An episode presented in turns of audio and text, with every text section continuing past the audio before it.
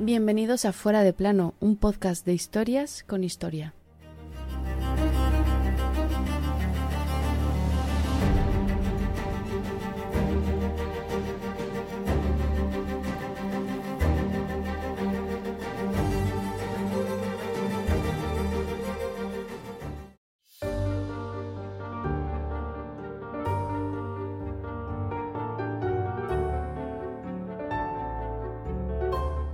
Pongo a Dios y a todo el mundo por testigos de que he sido para vos una mujer verdadera, humilde y obediente, siempre conforme con vuestra voluntad y vuestro gusto, siempre satisfecha y contenta con todas las cosas que os complacían o divertían, ya fueran muchas o pocas. He amado a todos los que vos habéis amado solamente por vos, tuviera o no motivo, y fueran o no mis amigos o mis enemigos. Estos veinte años o más he sido vuestra verdadera mujer y habéis tenido de mí varios hijos si bien Dios ha querido llamarles de este mundo. Y cuando me tuvisteis por primera vez, pongo a Dios por testigo de que yo era una verdadera doncella no tocada por varón.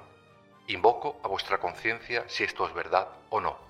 Me asombra oír que nuevas invenciones se inventan contra mí, que nunca procuré más que la honorabilidad y me obliga a oponerme al orden y al juicio de este nuevo tribunal, en el que tanto daño me hacéis. De poco le valió a esta reina ese discurso aquel 1529, pues el 23 de mayo de 1533 su matrimonio con el rey Enrique VIII fue anulado. Esa anulación se llevaba por delante a la reina Catalina de Aragón, primera esposa de nuestro viejo conocido, y a toda la Iglesia católica. Hoy te contamos su historia.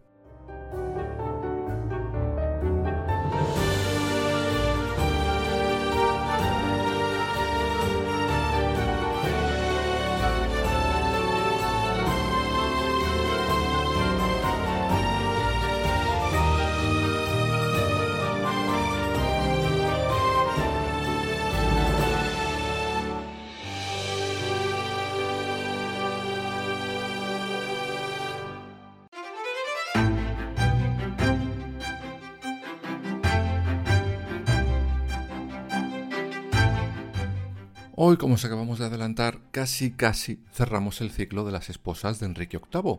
Nos quedaría la última.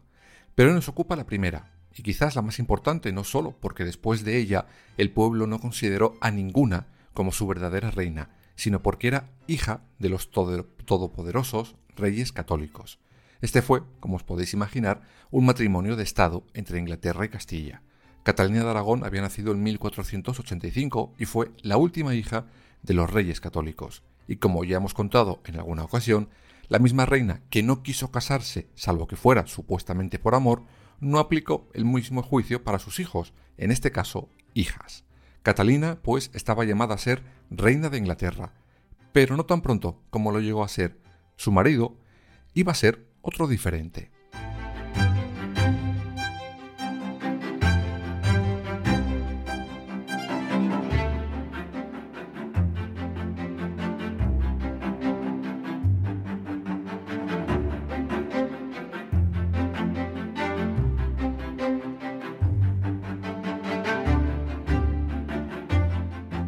Enrique VII y los reyes católicos acuerdan que Catalina de Aragón se case con Arturo Tudor, su primogénito, príncipe de Gales y por tanto heredero al trono. Este pacto se acuerda cuando el joven inglés tiene 18 meses y Catalina unos 3 años. Además de la novia, Fernando el Católico promete mandar una suculenta dote a Inglaterra. Todo esto quedará firmado en el Tratado de Medina del Campo el 27 de marzo de 1489. Quedaba así sellada una importantísima alianza contra el gran enemigo en común, Francia. Y Catalina, en el verano de 1501, sale desde la Alhambra de Granada, donde había sido criada, hacia Inglaterra. Nunca más volvió.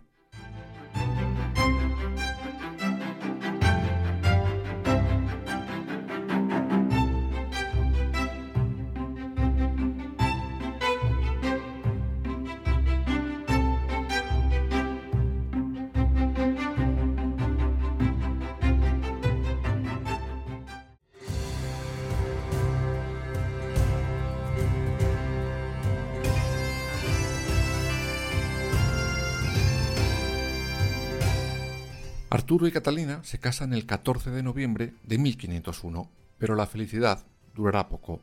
Menos de un año después, el heredero contrae el tifus y fallece. Además de la pena que supongo que tendrían viuda y padre del difunto, se les habría un problema enorme, sobre todo a Enrique VII. El siguiente en la línea de sucesión era su hijo Enrique, que no era mayor de edad todavía, y si devolvía a Catalina con sus padres, tendría que devolver la jugosa dote que éste había traído, y no estaba dispuesto ni a una cosa ni a la otra. Mientras buscaban una solución, Catalina pasará cerca de siete años en Inglaterra como embajadora de nuestro futuro país. Pero como nada es eterno y los reyes tampoco, en 1509 Enrique VII fallece y sube al trono Enrique VIII, soltero, necesitado de esposa y sobre todo de heredero, varón, siempre varón, pone sus ojos en Catalina de Aragón, viuda de su hermano. Pero hay un pequeño problema. Con la Iglesia hemos topado.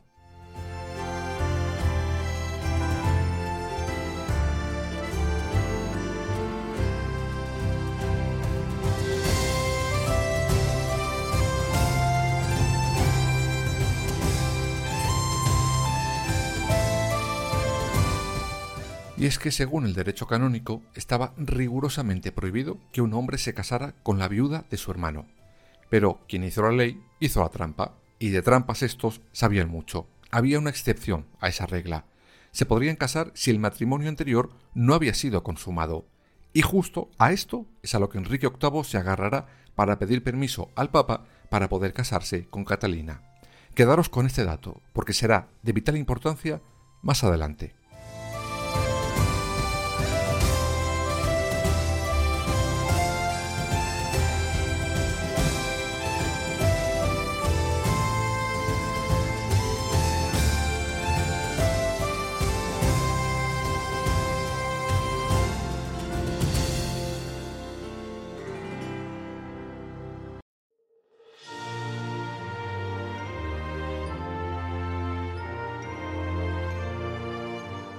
Pues bien, la Iglesia acepta el argumento de que Catalina seguía siendo virgen y les autoriza el negocio, digo, la boda.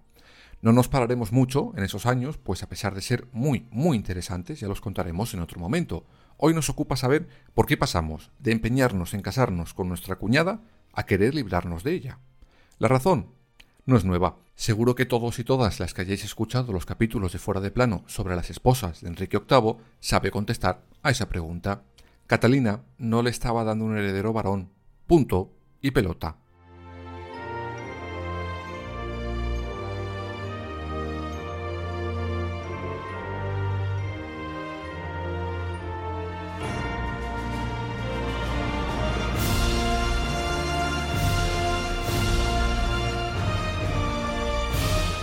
Sí, Catalina y Enrique tuvieron muchos embarazos, seis en nueve años pero solo una llegaría a la edad adulta.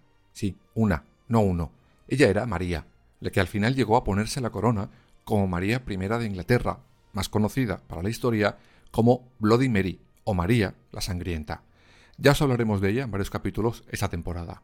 Pues bien, a esta falta de heredero varón le tenemos que sumar que en escena ya había aparecido una mujer en la vida del matrimonio, una dama de compañía de la corte. Ella era, por supuesto, Ana Bolena.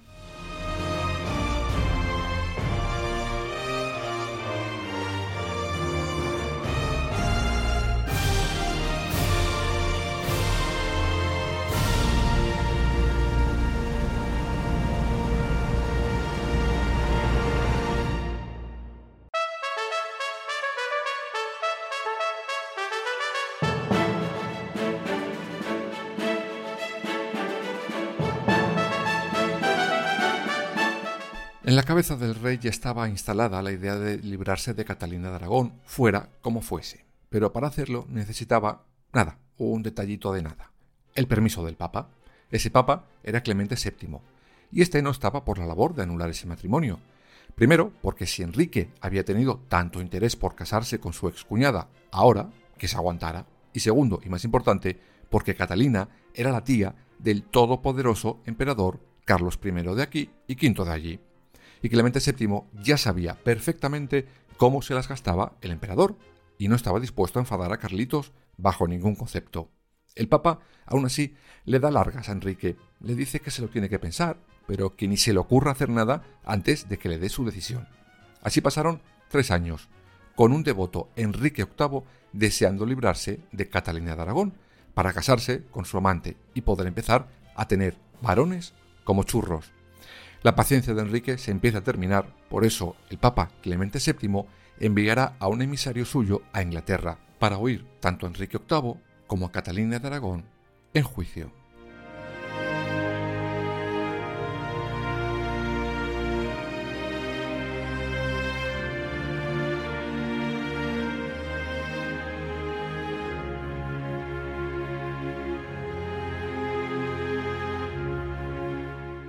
Será en estas sesiones cuando Catalina pronuncia las palabras con las que empezábamos este capítulo.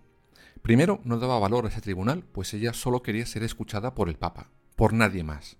En ese juicio, Enrique asegura que su matrimonio estaba maldito por haberse casado con la esposa de su hermano, que ella no era virgen y un montón de cosas más para ver si con esas el Papa accedía.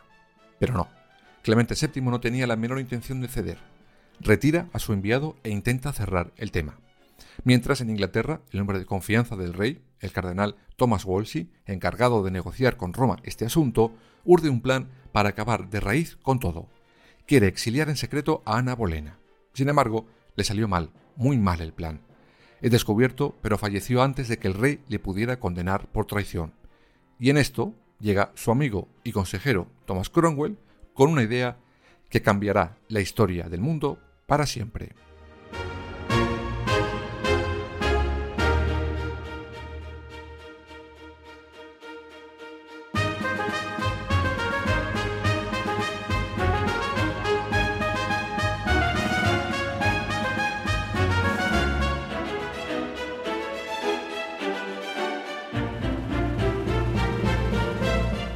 Esta idea no era otra que decir adiós a la Iglesia de Roma y pasar la Iglesia inglesa al poder del rey. Esto era un cisma, pero a Enrique VIII la idea le encantó. No solo se libraría del Papa, sino que vería aumentado su poder, ya que ahora sería cabeza de Iglesia además de rey. Vamos, que en Inglaterra no habría nadie por encima de él, ni en temas terrenales ni en temas celestiales. Aunque esta ruptura no fue de hoy para mañana, no, se fue haciendo de manera gradual.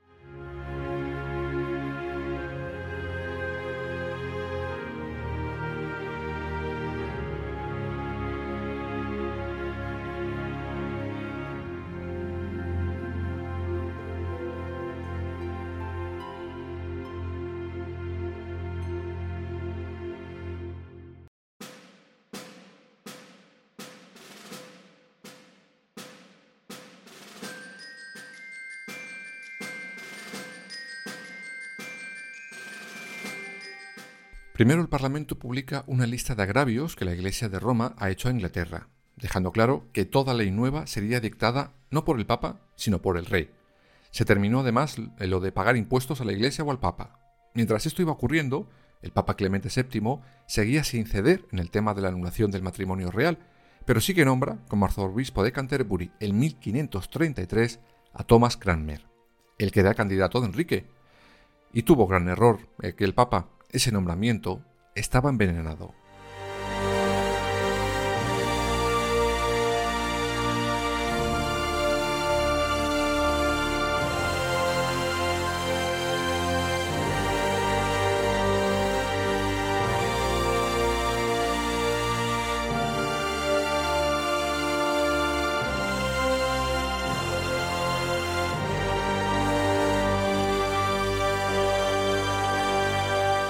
Y lo estaba porque el nuevo arzobispo de Canterbury, Cranmer, anula aquel 23 de mayo de 1533 por su cuenta y riesgo, siguiendo, eso sí, las instrucciones del rey, el matrimonio entre Enrique VIII y Catalina de Aragón.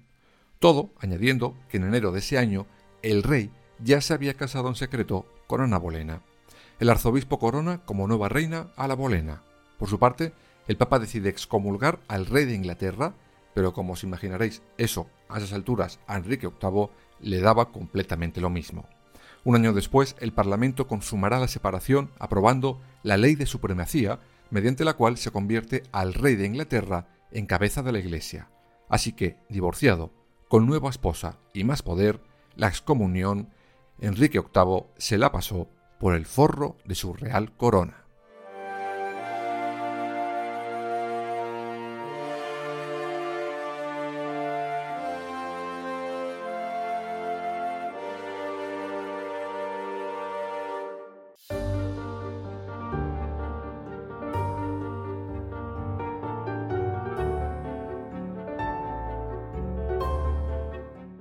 Catalina? ¿Cómo quedó ella? Pues fue repudiada. Se quedó con el estatus de princesa viuda de Gales por haber estado casada con Arturo Tudor.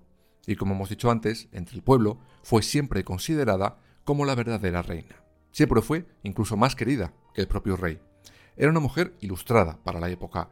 Llevó a cabo diferentes iniciativas para paliar la pobreza del país. En la corte era respetada y admirada incluso por sus enemigos. Por ejemplo, el propio Thomas Cromwell llegó a decir de no haber sido por su sexo, habría podido desafiar a todos los héroes de la historia. Todo este saber Catalina se lo había transmitido a su hija, a María, y cuando llega al poder la servirá, y mucho. De todas formas, desde aquellos días de la anulación del matrimonio, madre e hija no se volvieron a ver nunca, pues Enrique VIII las exigió a las dos que reconocieran a Ana Bolena como la verdadera reina. Ni madre ni hija lo hicieron nunca. Finalmente, el 7 de enero de 1536, Catalina de Aragón moría recluida en el castillo de Kimbolton, cerca de Cambridge. El rey no acudió al funeral y prohibió a su hija María que acudiera. En su tumba solo reza Princesa viuda de Gales.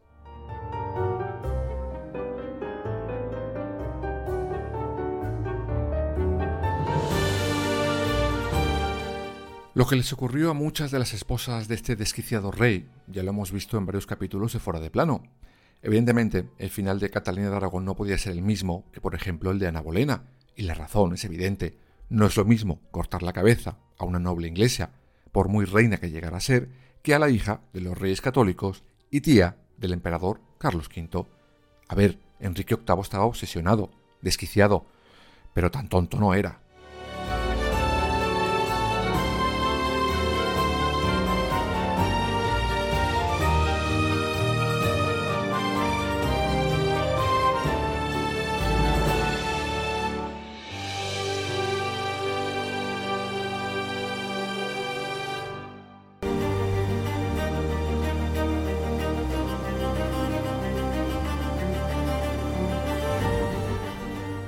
Fuera de plano. Suscríbete en las principales plataformas y síguenos en nuestras redes sociales, Instagram, Twitter y Facebook. Fuera barra baja de plano.